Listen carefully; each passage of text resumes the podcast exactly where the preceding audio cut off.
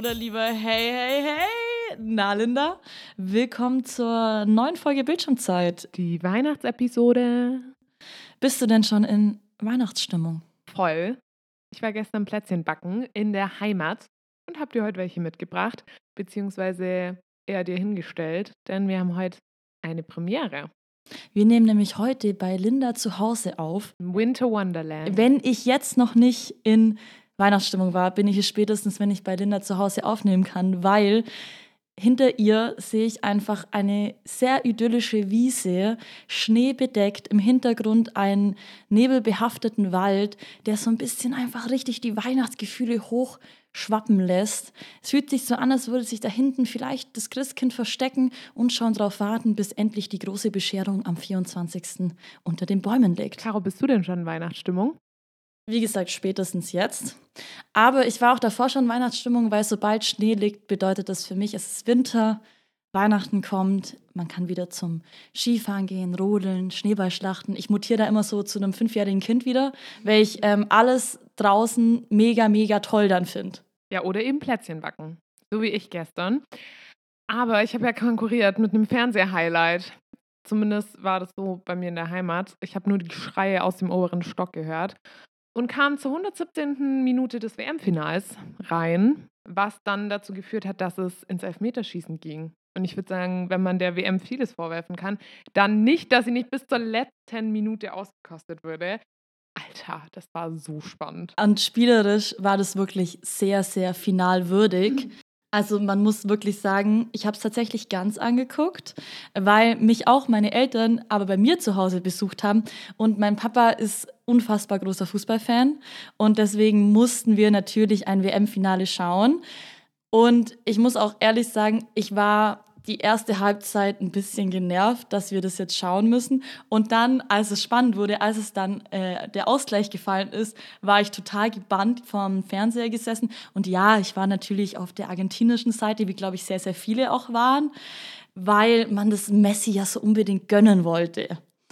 Und ja, spielerisch fand ich es einfach ein sehenswertes Finale in der umstrittensten WM, die es jemals gab. Und nicht nur war es die umstrittenste WM, die es jemals gab. Ich glaube, das gestern war auch das spannendste Spiel, was es in dieser WM gab.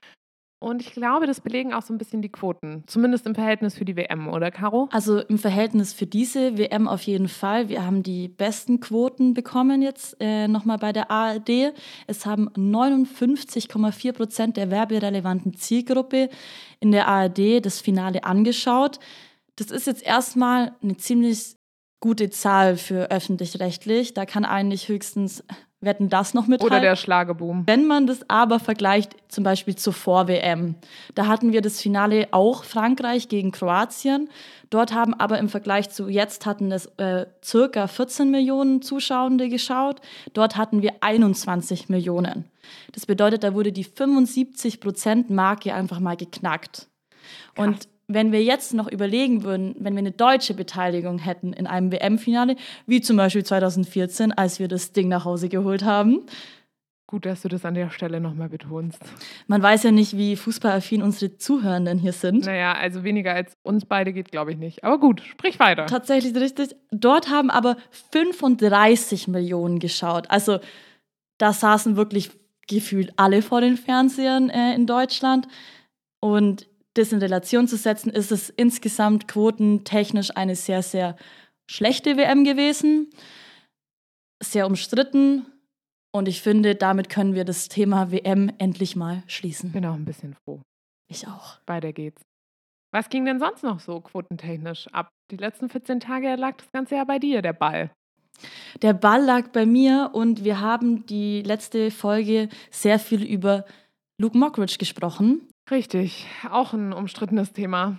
Ich muss sagen, ich bin glücklich über eine Quote. Will mir mehr. Luke Mockridge hat ja sein Bühnenprogramm On a Way Back to Lucky Land. Das wurde auf Sat 1 ausgestrahlt. Und man wusste nicht so genau, entweder wird es jetzt ein Hit, viele werden es gucken oder eben nicht. Er kam ja nach diesen zwei Jahren jetzt wieder zurück auf die Bühne. Wenn ihr mehr wissen wollt, einfach die letzte Folge hören. Wir haben darüber berichtet. Ausführlichst. Ich dachte und ich hatte die große Befürchtung, dass das Ding irgendwie mega, mega gut laufen wird und ich hatte super Angst, dass die Quoten zu gut sind. Und nein, sie waren nicht gut. Wir hatten nur 4,3 Prozent in der werberelevanten Zielgruppe, was einfach unterdurchschnittlich ist für Sat 1. Und da muss man sagen, Sat 1 hat jetzt auch sonst nicht so die Traumquoten. Also unterdurchschnittlich heißt auch im Gesamtkontext unterdurchschnittlich. Was ich eigentlich noch zu Luke Mockridge loswerden wollte. Erzähl. Er hat natürlich seine Show auf Instagram selber angeteased, was natürlich jeder Künstler, jede Künstlerin so machen würde. Und er hat es aber auf eine sehr, sehr unangebrachte Weise gemacht. Er hat nämlich ein Video hochgeladen, wo er auf einer Bühne was singt und seine ersten zwei Sätze in diesem Song waren Are you still going to watch my show? Even though I'm the guy with the sex scandal. Was? Ja. Er hat es einfach öffentlich angesprochen, dass er der Typ mit dem Sexskandal ist und ob wir trotzdem noch seine Show schauen würden. Ja, aber es ist ja Humor, deswegen alles fein, oder? So, das ist doch die Botschaft. Ja. Man muss darüber lachen können. Ja, mega, mir ist fast hochgekommen. So viel musste ich lachen. Ja, und äh, damit. Nee, aber was mir auch, ich habe natürlich reingeguckt in die Sendung. Ähm, ich habe es nicht lange ausgehalten, aber was mir aufgefallen ist, der ist so super alt geworden irgendwie. Der sieht so alt aus. Boah, ich kann es auch echt schwer sagen. Was denkst du denn, wie alt ist er? Luke Mockridge, äh, Ja. 30,5 Jahre alt. Ähm, er ist 33 Jahre alt. Ui, Und ich finde, er wirkt wie 38,5. ja jemand alt geworden, aber Stress macht auch alt. Ja, so ein Sexskandal lässt einen schon altern. Da gibt es bestimmt die ein oder andere Falte mehr auf der Stirn. Aber äh, was denkst du denn? Ich, ich bin dann natürlich wieder ins Universum Wie alt sind Promis gerutscht. Uh, haben wir eine neue Rubrik? Ja! Und zwar Wie alt sind Promis? Und Bam, bam, bam, bam, bam, bam, bam, wie alt sind Promis? Und wie alt ist denn, was denkst du, Rezo? Ah, Fun Fact: Ich habe Rezo dieses Jahr schon vor mir gesehen. Wie war's? Hast du ihn berührt? Nein. War jetzt auch nicht mein Ziel. Nee, ich war beim Online-Marketing Rockstar Festival, ähm, was sich getarnt hat als Messe und Konferenz für Marketingmenschen in Hamburg. Und da hat Rezo sein neues Tool vorgestellt, um Social Media Accounts zu analysieren im weitesten Sinne. Ähm, und es war super cool. Und jetzt frage ich mich gerade, wie alt ich ihn schätzen würde. Das hat gar nichts mit seinem Tool zu tun, aber Ja, aber er war halt direkt vor meiner Nase und in echt. Ich sehe jetzt nicht nur Fotos. Ist, hat er schon die magische 30 geknackt, frage ich mich jetzt. ja, wenn ich jetzt das sage, dann weißt du ja, wie alt er ist. Ich sag ja 32. Er ist 30, 3-0. Aber ich finde auch, seine Haare machen da schon viel aus. So. Oh, Caro, ich muss kurz einen Schwenk machen. Ja. Es ist funny, dass du Rezo ansprichst, weil wir hatten diese Woche, du weißt ja, SWR, Mhm. ne? Mhm. Und wir hatten diese Woche einen kleinen Fangirl- und Fanboy-Moment vor allen Dingen, weil mein Kollege entdeckt hat, dass Rezo auf unser Video reagiert hat. Was hat er gemacht? Also Aber erklär erstmal, was hast du für ein Video gemacht? Also, wir haben einen TikTok-Account ähm, für das Ding, für typisch Ulm. Und da waren wir auf einem Festival dieses Jahr, mein Kollege und ich. Shoutout zu Philipp. Und da haben wir wirklich verrückte Leute getroffen, die zum Beispiel einen ausgestopften Dachs dabei hatten oder einen Hochsitz. Den Hochsitz fand ich am allerbesten. Jemand hat einfach einen Du ja Hochsitz das Video, mit auf ein ja. Festival genommen. Und dieses Video ist aus Gründen viral gegangen, weil die Leute waren einfach sau cool. Aber sag mal, war das nicht dieses Festival, wo keine Band war? Festival ohne Bands. Ja, also Ja. es so ein, da sind die nur zum Campen hin. Ja, und dieses Campen halt sehr ernst genommen. Also die Leute bereiten sich da, da hatten Menschen einen Pool dabei. Auf jeden Fall ging das viral und Rezo macht immer so Videos, wo er Memes kommentiert oder halt virale Videos im Internet.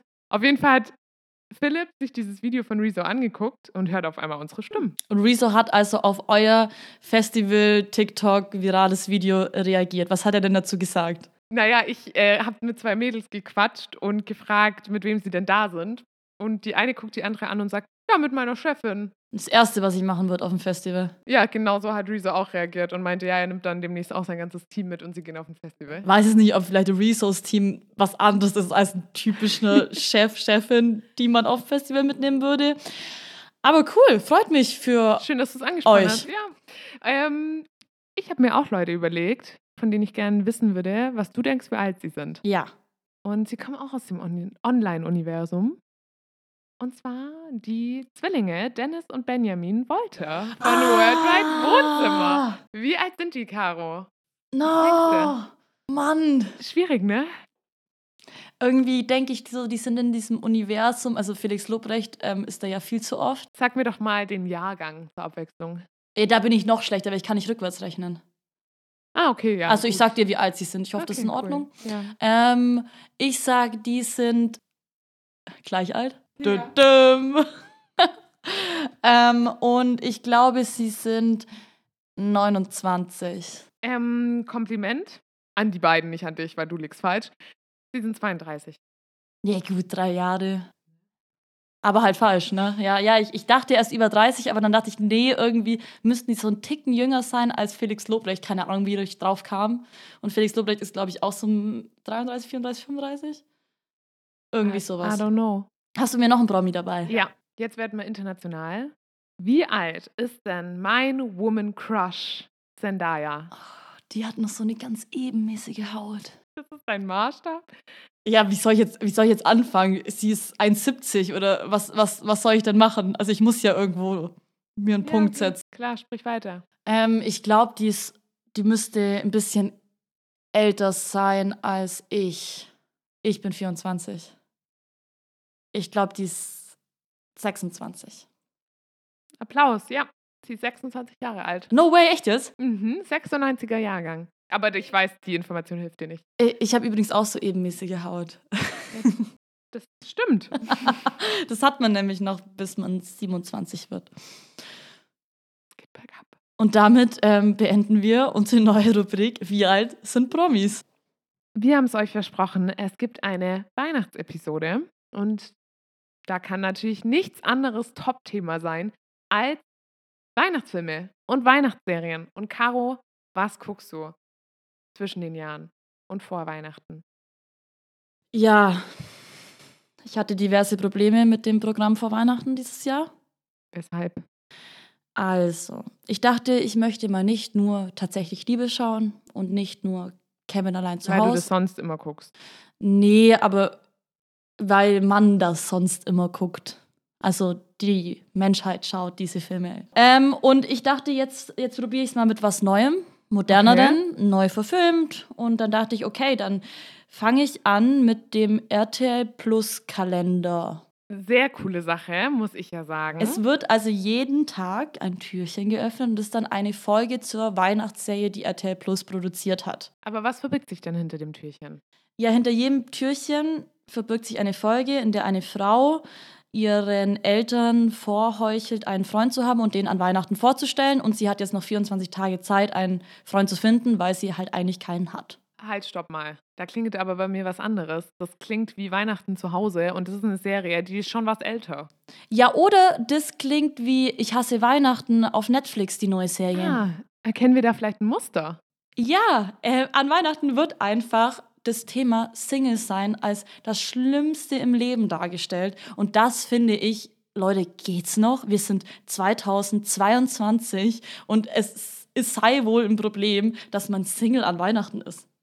Aber Weihnachten zu Hause tust du damit Unrecht. Also ja, auch sie sucht ein Date für Weihnachten, aber da geht es ja um viel, viel mehr. Da geht es um die Familiendynamik, da geht es um sie und wie sie eigentlich cool damit ist, allein zu sein, aber halt irgendwie auch nicht. Du, das geht's in den anderen zwei Serien auch.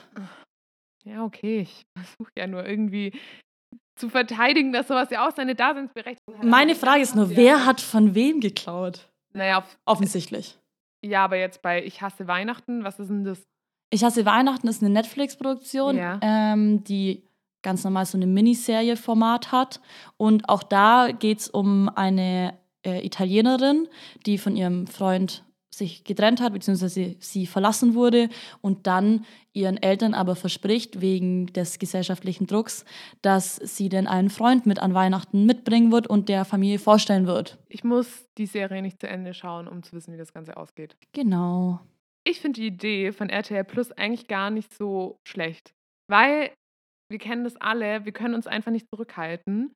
Es gibt ja nicht nur eine Person, die den ganzen Adventskalender am ersten Tag auf ist. Vielleicht gar nicht so blöd, wenn man die Türchen eben nicht öffnen kann und jeden Tag nur eine kleine Minifolge bekommt. Ich finde es cool. am Rande. Ich habe heute Lindas Adventskalender gesehen und sie hat die letzten drei Tage nicht aufgemacht. Also ich war geschockt. Vor Weihnachtszeit ist halt stressig. Naja, was sind denn deine Weihnachtsklassiker? Können wir das meine klammern? Weil ich bin eigentlich, also ich sag mal so, diese richtigen ja. Klassiker. Sissy, Aschenbrödel, fühle ich nicht. Gucke ich nicht. Ich bin eigentlich der klassische Millennial. Obwohl, wir sind eigentlich Gen Z, ne? Wir sind auf jeden Fall Gen Z. Ja, aber ich bin der klassische Millennial-Weihnachtsfilmgucker. Kevin allein zu Hause, Kevin allein in New York. Tatsächlich Liebe. Und Liebe braucht keine Fans, steht für mich eigentlich fast an Platz 1. Und tatsächlich mag ich auch der Grinch gern. Habe ich noch nie geguckt. Das, also eigentlich bist du der Grinch. Weil ich Weihnachten nicht so. Nee, du magst ja Weihnachten, aber halt diese ganzen, dieses ganze Weihnachtsbromborium, zumindest äh, in den Medien ja nicht so. Ja, und ich mag das tatsächlich auch gar nicht so, zum Beispiel Weihnachtsdeko. Okay, du bist wirklich der Grinch. Also ich Schaust, hasse Weihnachtsdeko. Brauchst du einen Disney Plus Account? Ich stelle ihn dir Verfügung. Ich will doch nur, dass du auch eine Weihnachtstradition hast. Okay, vielleicht gucke ich mir der Grinch an. Aber das ist oft so, bei so Weihnachtsklassikern, das schaut man ja aus purer Nostalgie nur an. Ja. Das bedeutet, ich würde sie, wenn ich sie jetzt auf neutralem Boden anschauen würde. Also wenn ich Kevin allein zu Hause noch nie geguckt habe und ihn jetzt zum ersten Mal sehen würde, den Film, dann würde ich mir denken, was soll das denn? Die Eltern vergessen ihr Kind, fahren in Urlaub und und niemand kommt zurück, also wirklich, also die, und die Eltern haben auch keine Freunde in der Nachbarschaft, die sich da irgendwie berufen fühlen oder Oma, Opa, irgendwer. Ja, aber das, da geht es ja jetzt mal nicht um Logik. Aber sag mal, bist du dann so jemand, der zumindest sowas wie überhaupt nicht weihnachtliche Filme, aber halt so Filme, die immer um Weihnachten rumlaufen, gucken. Zum Beispiel nochmal alle Harry Potter-Teile. Nein. Also mein Filmverhalten, ah, cool, cool, ja. mein Filmverhalten ändert sich wenig. Ich schaue mir manchmal Jahresrückblicke an, aber auch nur sporadisch. Gerne dann auch mit Kai Theodor zu Gutenberg in der Moderation. Ja, genau. Das war zum Beispiel mein persönliches Downlight. Und ich schaue mir eher so winterbezogene Filme an. Also zum Beispiel Bergfilme. Mal wieder meine Bergfilme. Ich schaue auch mal gern wieder auf der BR-Mediathek was an. Bergauf, bergab. Ist aber natürlich super Special Interest und ich gucke halt super gern Berge an. Ich bin hier sprachlos. Bist definitiv nicht Gen Z. Was ich aber jetzt zum Beispiel wieder angefangen habe, und das ist wirklich mein Hot der Woche auch, um eine Kategorie vorab zu greifen. Frech. Ja, mutig von mir auch. Äh, Sissy Staffel 2 auf RTL Plus. Da überkreuzt sich ja eigentlich was. Wir haben ja schon mal über Sissy geredet und jetzt bringst du das hier und sneakst es in unsere Weihnachtsepisode rein. Aber fairer Point. Ich meine, Sissy schauen ja viele an Weihnachten. Genau, die alte Sissy-Verfilmung läuft ja immer zu Weihnachten. Und jetzt die neuen Versionen von Sissy, finde ich, kann man ja auch cool gucken. Sag mal, hat sich da RTL vielleicht was bei gedacht? Kann ich mir gar nicht vorstellen, dass sie. Veröffentlichungsdatum? Merkwürdig. Gerade an Weihnachten. Ja, ganz, ganz unpassend. Worum geht es denn in Staffel 2? In Staffel 2 geht es um äh, die außenpolitischen Machenschaften von Österreich, vor allem in Bezug auf Ungarn und auch auf die Preußen, Bayern etc. Also um, da geht es halt wieder um Krieg und so Zeug. Wer aber die Folge gehört hat, in der du über Sissy gesprochen hast, weiß ja, dass es nicht nur um Außenpolitik geht. Primär geht es ja eigentlich um eine starke Frau, in dem Fall Sissy, die eigentlich immer nach Freiheit strebt und das ähm, sehr am Hofe umsetzt. Ähm, du hast es ja ein bisschen anders ausgelegt. Ich wollte eigentlich auf Sex hinaus, aber cool. Ja, ja, es geht um Sex. Du hast mir vorhin gesagt, dass deine Mama ein kleines Problem mit der Serie hat. Ja, ähm, meine Mama wollte natürlich die neuen Sissy-Verfilmungen gucken. Von Netflix war sie schwer begeistert. Mhm. Oh, das ist krass, ne? Wenn ja. man seinen Eltern äh, Streaming-Anbieter einrichtet. Ja, und A whole new world. ja, sie haben auch Suits jetzt durchgesuchtet. Mega. Ähm, und von RTL Plus haben sie nach 15 Minuten meine Eltern abgeschalten, weil die erste Szene ähm, Sissy, wie sie sich selber befriedigt war. Unangenehm. Zum Glück habt ihr es nicht zusammengeguckt. Ich, ich wäre gestorben.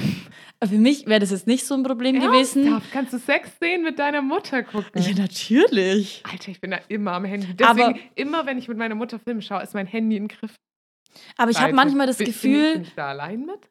Nein, ich glaube, das machen ganz viele. Ich habe auch äh, letztens mit anderen Leuten darüber gesprochen und ich habe da gehört, dass die Person hat immer den Raum einfach trotzdem verlassen. So, dann Boah, hatten die Person so auf einmal noch mal auf Durst. einen Keks.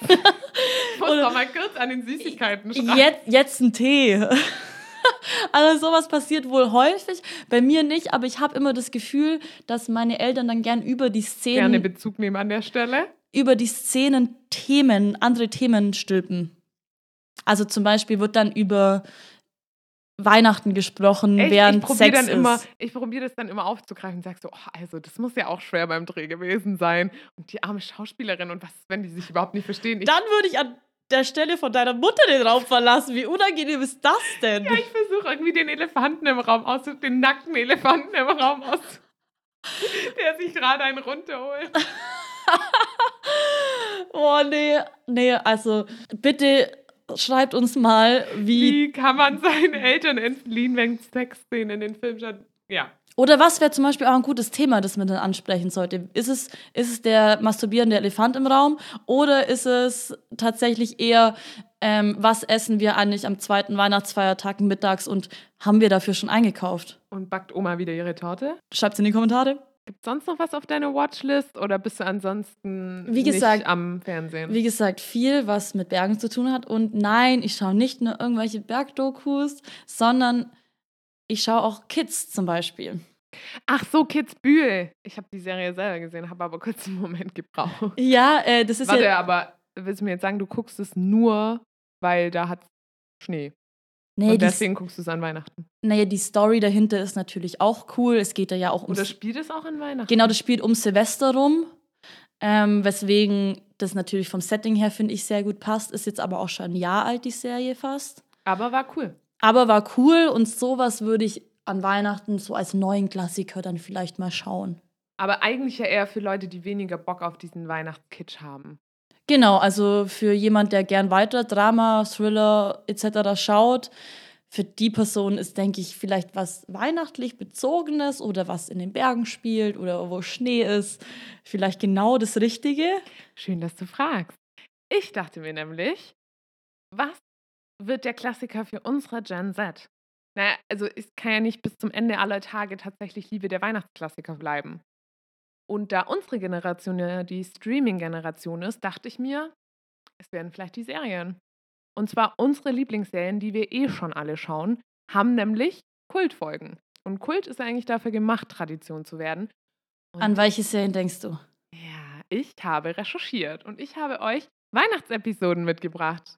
Nicht nur unsere Weihnachtsepisode heute, sondern auch von unseren Lieblings-Streaming-Serien.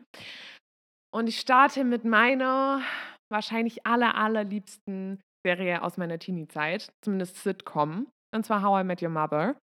Und da gibt es ja, wenn ihr jetzt mal so zurückdenkt, relativ viel Weihnachtliches. Und ich habe eine Folge mitgebracht, die heißt Positiv Denken, ist aus der Staffel 6, Folge 12. Und da geht es darum, dass Lilly und Marshall einen Schwangerschaftstest machen und dann gemeinsam ganz aufgeregt aufs Ergebnis warten. Und der Test ist positiv. Deswegen auch positiv denken. Ja, ihr, ihr checkt's. Ja. Und dann überdenken alle im Freundeskreis ihr Leben. Weil offensichtlich tut sich ja was krass Monumentales in diesem Freundeskreis. Es ist ein kleines Baby dazukommen. Und Was in einem Freundeskreis auch sehr viel verändern kann, logischerweise. aus Gründen holt mich diese Folge extrem ab. Weil das einfach, irgendwann werden alle erwachsen. Und alle bekommen oder viele bekommen irgendwann Babys. Ja, und ich finde ja auch zum Teil, bevor man heiratet, das muss ja nicht immer diesen klassischen Weg gehen. Und es macht was mit dir im Freundeskreis. Und so eben auch in der Freundesklicke. Und Ted ist vor allem der, der alle irgendwie dann dazu bringt, ihr Leben zu verändern und Dinge anzugehen und sich endlich Neues zu trauen und zu wagen. Und ich liebe diese Folge, weil es eben nicht nur um Weihnachten geht, sondern auch Ängste zu überwinden und ja, Veränderung nicht zu scheuen. Also wer Bock auf eine geile Weihnachtsepisode hat, aber auch so ein bisschen was Mutmachendes, der schaut sich die an. Apropos, wer jetzt How I Met Your Mother bei Netflix eingibt, werdet Nope. ihr da nicht finden. Nein, und auch bei Amazon Prime leider nicht. Wir waren selbst schockiert, weil wir wollten die Weihnachtsfolge eigentlich als kleines Warm-up zusammen vorher schauen und waren da ein bisschen geschockt, weil sie nur noch auf Disney Plus zu sehen ist. Warum auch immer, ja. Da kommen wir auch wieder zum Punkt, wie viel Streaming-Anbieter müssen wir bezahlen, damit wir alle Serien, die wir schauen wollen, wirklich schauen können. Oder eure Freunde bezahlen. Genau. Und damit wären wir bei der nächsten Serie, die ich mitgebracht habe und ohne die es einfach nicht ging. Und zwar ist es Big Bang Theory. Ach, Da geht einem das Herz auf. Hast du auch geguckt, ne? Ja, natürlich. Aber ich habe auch How I Met Your Mother durchgesuchtet. Der Pro 7 Sag Nachmittag. Ja, wir sind doch alle gleich aus Ja. der Generation.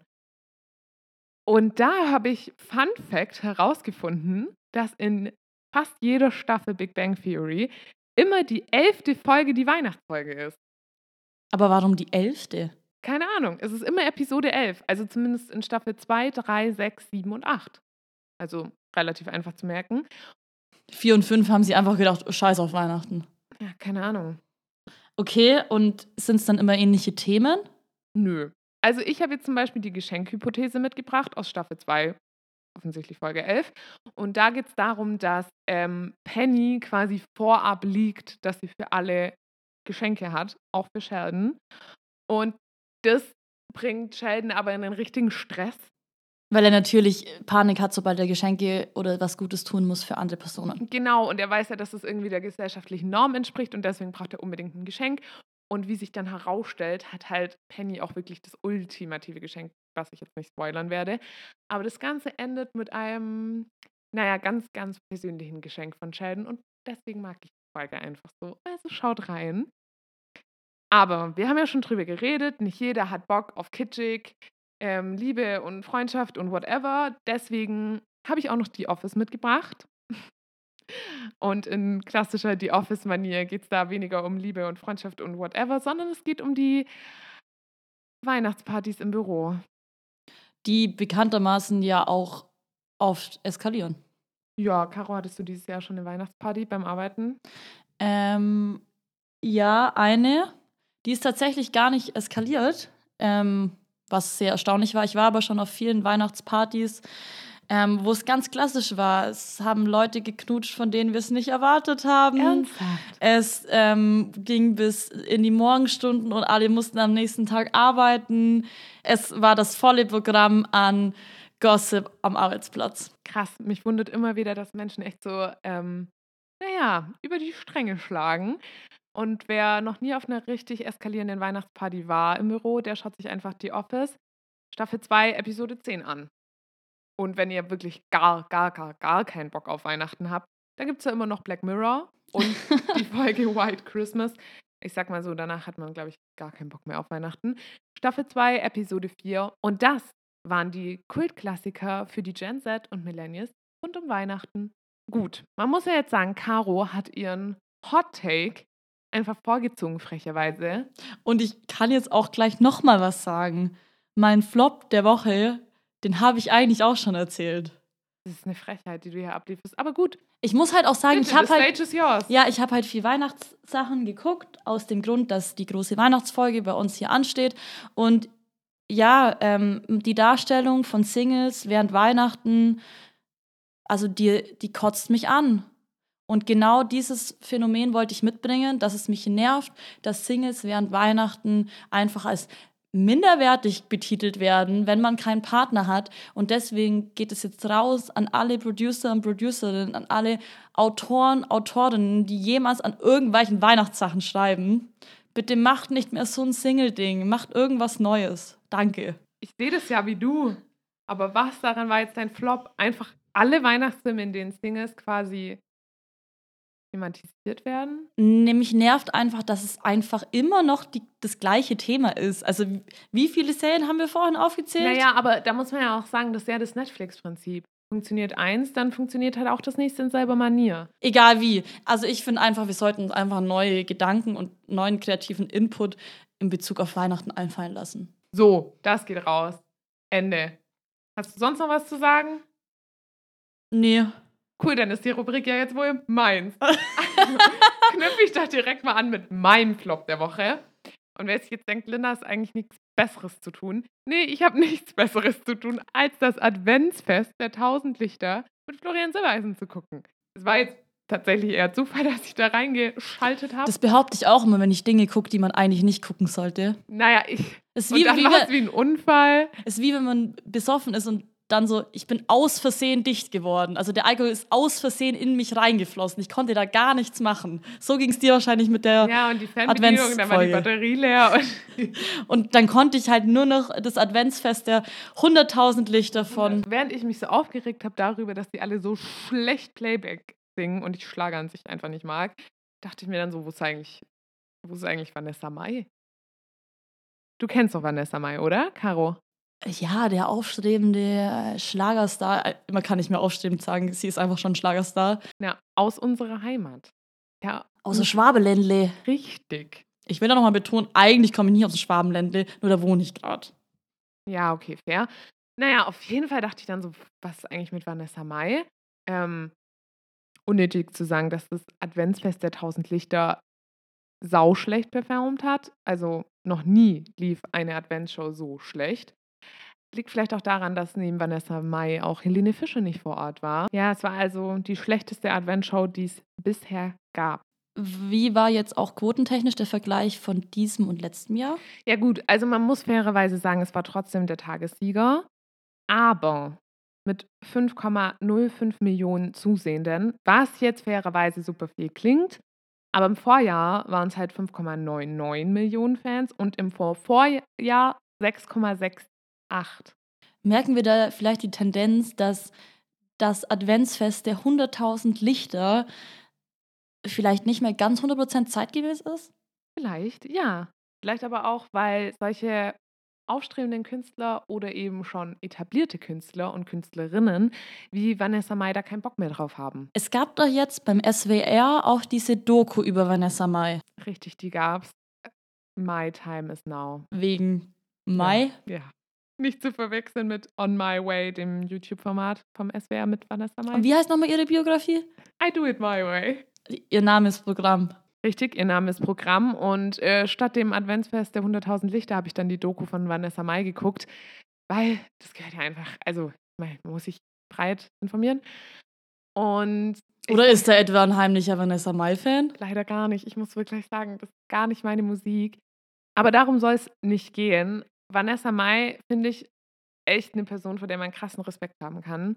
Äh, die ist, glaube ich, wirklich ein krasses Arbeitstier und so wie es in der Doku rüberkommt, auch so jemand, ob man jetzt zum Beispiel Luke Mockridge mag oder nicht, einfach so ein Multitalent, ne? Mhm. Singen, tanzen, musikaffin, da ist eigentlich alles da, um ein Entertainer oder eine Entertainerin in dem Fall zu werden. Aber ihre Texte schreibt sie jetzt nicht, ne? Ja, nee, das kann, man kann ja jetzt auch nicht alles. Nee, also man kann jetzt ja auch nicht von einem Künstler, einer Künstlerin erwarten, dass sie dann auch noch ihre Songs selber schreibt. Hast du jetzt gesagt. Auf jeden Fall geht es in dieser ersten Folge der Doku darum, dass sie die Spielregeln des Schlagerformats oder der Formate, besser gesagt, die Florian Silbereisen betreut, einfach nicht mehr mitspielen will. Unter anderem, und ich glaube, das ist so ein bisschen der Aufhänger, ist ihr Take, dass sie keinen Bock hat, zum Beispiel künstlich zu weinen, weil ihre Eltern spontan auf die Bühne geholt werden. Was natürlich alles inszeniert war. offensichtlich. Dass aber im Showbusiness viel inszeniert ist, sollte aber auch irgendwie bewusst sein. Und damit geht sie vor allem Michael Jürgens an, dem Musikmanager, der so das Brain hinter den ganzen Shows rund um Florian Silbereisen ist. Und der ist eben, naja, für den MDR nicht ganz irrelevant, weil diese ganzen Shows vom MDR gemacht werden. Und für mich war einfach in der Doku die Frage, und ich weiß, Kara, du hast es auch gesehen, so, hat dieses Format den Titel Doku verdient? Weil es ja doch irgendwie schon eine Werbeveranstaltung in Form einer Serie war. Es fühlt sich einfach alles viel zu rund an. Vanessa Mai, die auch beim SWR ein YouTube-Format hat. Vanessa Mai, die direkt nach diesem Doku-Dreh dann auch noch in einem Spielfilm der ARD mitspielt, als Schauspielerin. Wie gesagt, Multitalent. Und dann noch ein Buch rausbringt. Es, ist, es schreit an allen Ecken und Enden Promo. Und man muss natürlich auch dazu sagen, dass auch diese Doku eine der Dokus ist, die jetzt nicht direkt von dem SWR-Team betreut wurde, sondern in Auftrag gegeben wurde an eine Produktionsfirma, die scheinbar auch zumindest berichtet über Medien so, gerne mal auf Instagram das Reel dazu angucken, ähm, auch verbandelt sind mit Vanessa Mai und befreundet sind. Und das heißt jetzt nicht, dass das deswegen keine gute Show oder kein gutes Format Es könnte zum Beispiel deswegen sogar noch ein Ticken intimer werden, weil vielleicht man sich ja eher gegenüber jemandem öffnet, den man ja eh schon kennt. Also mir fällt es leichter, mit dir über Dinge zu sprechen, als jetzt mit jemand Fremden zum Beispiel. Voll, und ich finde, das ist die Doku auch, weil Voll. Man sieht da echt krasse Sachen, wie sie sich zum Beispiel mit ihrem Mann streitet, der ja auch noch eine spezielle Rolle in ihrem Leben hat. Genau, der Mann ist nämlich ihr Manager oder wie über Medien gesagt, ihr Mann-Etcher. Fand ich ziemlich funny, ähm, weil auch Vanessa Maya Wortspiele ganz super findet. Die Frage ist ja hinter all dem, der SWR, öffentlich-rechtlich, macht eine Doku über jemand, der von eigentlich ein öffentlich-rechtlicher Star auch ist. Aber die Doku ist jetzt so rund, dass sie eigentlich gar nicht als kritische Doku oder so wahrgenommen werden könnte. Genau, das war nämlich auch mein Problem. Ich finde schon, dass es auch im öffentlich-rechtlichen Dokus über Künstler geben kann. Weil ich meine, wenn jetzt da eine Doku über Karl Lauterbach in der Mediathek wäre, würde auch niemand sagen, so, hey, die Doku hat da nichts zu suchen. Ich finde, Künstler und Kultur sollte ja einen genauso großen Stellenwert haben wie Politik oder Politiker. Und es unterliegt ja alles diesem öffentlichen Interesse, dass ja der öffentlich-rechtliche äh, Rundfunkkanal etc. alles ja abdecken sollte. Völlig. Und noch dazu, finde ich, hat Vanessa Mai ja auch eine super spannende Rolle in diesem Ganzen. Schließlich ist sie eine dieser Künstlerinnen, die sich von diesem Schlagermechanismen losgelöst hat. Also eigentlich ja auch für aufstrebende Künstler, die vielleicht da nicht reingeraten wollen, voll interessant und ja auch irgendwie weiterbildend. Und deswegen finde ich, hat man da so eine Chance verpasst, auch, und das muss man halt, finde ich, den Michael Jürgens da auch zur Sprache zu bringen. Vielleicht, und wenn es nur ein Statement ist, aber es gibt eine super Folge vom ZDF-Magazin Royal über die ganze Schlagerwelt. Wo? ZDF Magazin Royal, öffentlich-rechtlich, mit dem Thema tatsächlich das Ganze mal richtig aufrollt. Da spricht Jan Böhmermann über dieses komplette Schlagerkonstrukt rund um Silbereisen, Michael Jürgens. Und schaut euch diese Folge an, die hat mich komplett weggeflasht, weil mir war das null bewusst, weil ich einfach auch im Schlager-Game nicht so drin bin. Und dann habe ich diese Folge gesehen und ich so, boah, krass, ne? Voll, und ich finde halt, das verpasst diese, und ich mache jetzt gerade Anführungszeichen, Doku. Weil, ja, es ist eine Doku, weil sie wird betreut in ihrem reellen Leben, aber im Endeffekt ist es ein Künstlerporträt. Und auch das ist fair und kann auch gezeigt werden und interessiert auch mit Sicherheit Fans. Und ich fand es jetzt auch nicht unspannend, aber die Frage ist, gehört sowas in die ARD-Mediathek? Und darf man es dann tatsächlich als so eine SWR-Doku betiteln. SWR-Doku, die so ein bisschen, ja, Dinge aufklären soll, so ein bisschen investigativ daherkommen möchte, finde ich jetzt einfach nicht, vielleicht nicht den passenden Titel dafür. An sich war die Doku, konnte man super anschauen. Man hat auch Dinge erfahren, die man vorher einfach nicht wusste. Aber mit dem Hintergrund, wenn man sich dann zum Beispiel noch Jan Böhmermann äh, über die Schlagerszene anschaut, dann macht das Ganze so ein bisschen noch runder, dass man auch so Kritiken besser versteht. Und erinnert mich daran, dass wir eigentlich mal eine ganze Folge darüber machen können. Die öffentlich-rechtlichen und der Schlager. Eine Liebe. Und damit komme ich von meinem Flop zum Ende unserer Folge hin zu meinem Top. Was ist dein Top? Mein Top ist mal wieder, und ich weiß nicht, warum ich in letzter Zeit so auf RTL Plus hängen bleibe. Wobei wir auch sagen mussten, wir haben Sissy, wir hatten den Adventskalender und jetzt dein Top. Also es ist sehr RTL Plus lastig. Vergesst nicht die anderen Streaming-Anbieter, Leute. Voll, aber das Abo hat sich einfach gelohnt. Kurzen Fact über das Abo bei RTL Plus. Ich bin letztens auf einer längeren Zugfahrt gewesen und wollte mir natürlich wie bei Netflix auch vorab die Folgen downloaden von der entsprechenden Serie, die ich in dem Moment geschaut habe. Ja. Turns out mit einem normalen Abo, also das, was du auch bezahlst, kannst du nichts downloaden. Dafür brauchst du wiederum ein Premium-Abo, das nochmal 10 Euro mehr kostet Bitte? oder so. Und damit kannst du dann erst downloaden und offline gucken. Sonst kannst du nur im Online Ey, das schauen. Frechheit. Das, ist doch eine Frechheit. Frechheit. Also sorry, wie sehr willst du Leute abziehen, nur damit sie diese, diese zwei Stunden Zug gucken können? Und nein, das WLAN funktioniert nicht. cool, RTL, ne? Cool. Cool, ja.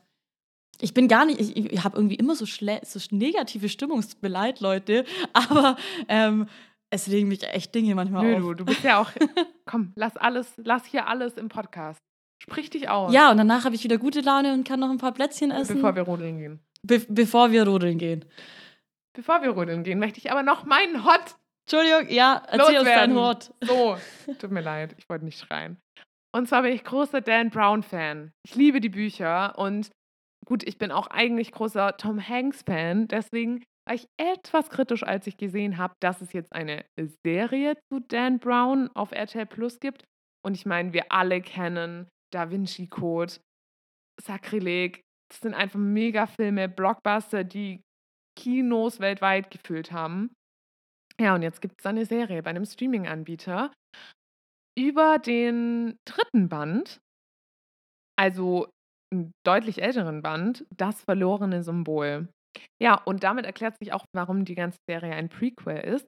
Und zwar geht es um den jungen Robert Langton, der als Historiker angefangen hat, ähm, an der Uni lehrt und ja, der eine Aufgabe bekommt, und zwar sein Mentor, sein Freund zu retten. Der wurde nämlich entführt und um ihn frei zu bekommen, muss er Rätsel und Symbole lösen und erkennen und deuten und alles ist so wie in den Filmen eigentlich auch, nur eben in einer Serie. Und ich muss sagen, ihr dürft da jetzt nicht mit der Erwartungshaltung rangehen. Da würde dasselbe Budget in die Hand genommen wie für so ein Sakrileg. ja, ich meine, offensichtlich sind da andere Gelder im Spiel. Wir reden hier von einer kleinen, feinen Serie, die aber trotzdem mit ganz viel Liebe gemacht wurde. Und ähm, ich muss sagen, die Rätsel sind krass. Also muss man sich, glaube ich, eigentlich zweimal anschauen, um das alles zu checken. Ich fand es richtig, richtig cool. Es sind zehn Episoden, es ist Thriller, es ist spannend, es hat Liebe, ja, auch Tod, aber es guckt sich einfach gut weg und ich finde gerade jetzt in dieser Weihnachtszeit, ihr habt schon alle so circa, weiß ich nicht, ein, zwei Wochen frei, passt perfekt, um sich zehn Folgen anzuschauen. Der einzige Wermutstropfen an dem Ganzen ist, ähm, die Serie wurde von Peacock produziert, dem US-Streaming-Dienst von NBC Universal. Und die laufen in Deutschland eigentlich, alle Peacock-Inhalte, für Sky-Abonnenten. Nur eben in dem Fall bei RTL Plus, warum auch immer, checkt keiner. Aber Peacock hat eben beschlossen, keine zweite Staffel zu drehen. Das heißt, das Ganze ist jetzt schon abgeschlossen, aber guckt einfach als hättet ihr statt nur einem Robert Langton-Film oder nur einem Dan Brown-Film zehn und dann macht das Ganze richtig Spaß. Und das war mein Hot Take. Die Augen von Linda fangen schon an zu glänzen, wenn sie über ihre Hot Takes spricht. Und ich glaube, das ist auch ein gutes Zeichen, dass wir jetzt auf jeden Fall vielleicht einen schönen Spaziergang machen, die letztlichen Plätzchen noch auffuttern und dann vielleicht uns auf vier bis acht Glühweine äh, auf dem Weihnachtsmarkt verabreden. Ja, das war die Weihnachtsfolge. Wir wünschen euch frohe Weihnachten. Egal, ob ihr alleine feiert, mit eurem Partner oder eurer Partnerin feiert, mit Familie oder einfach daheim vorm Fernseher mit unseren Empfehlungen. Und kommt gut ins neue Jahr. Viel Spaß und rutscht gut rüber. Wir hören uns 2023. Bis dahin. Bis dann.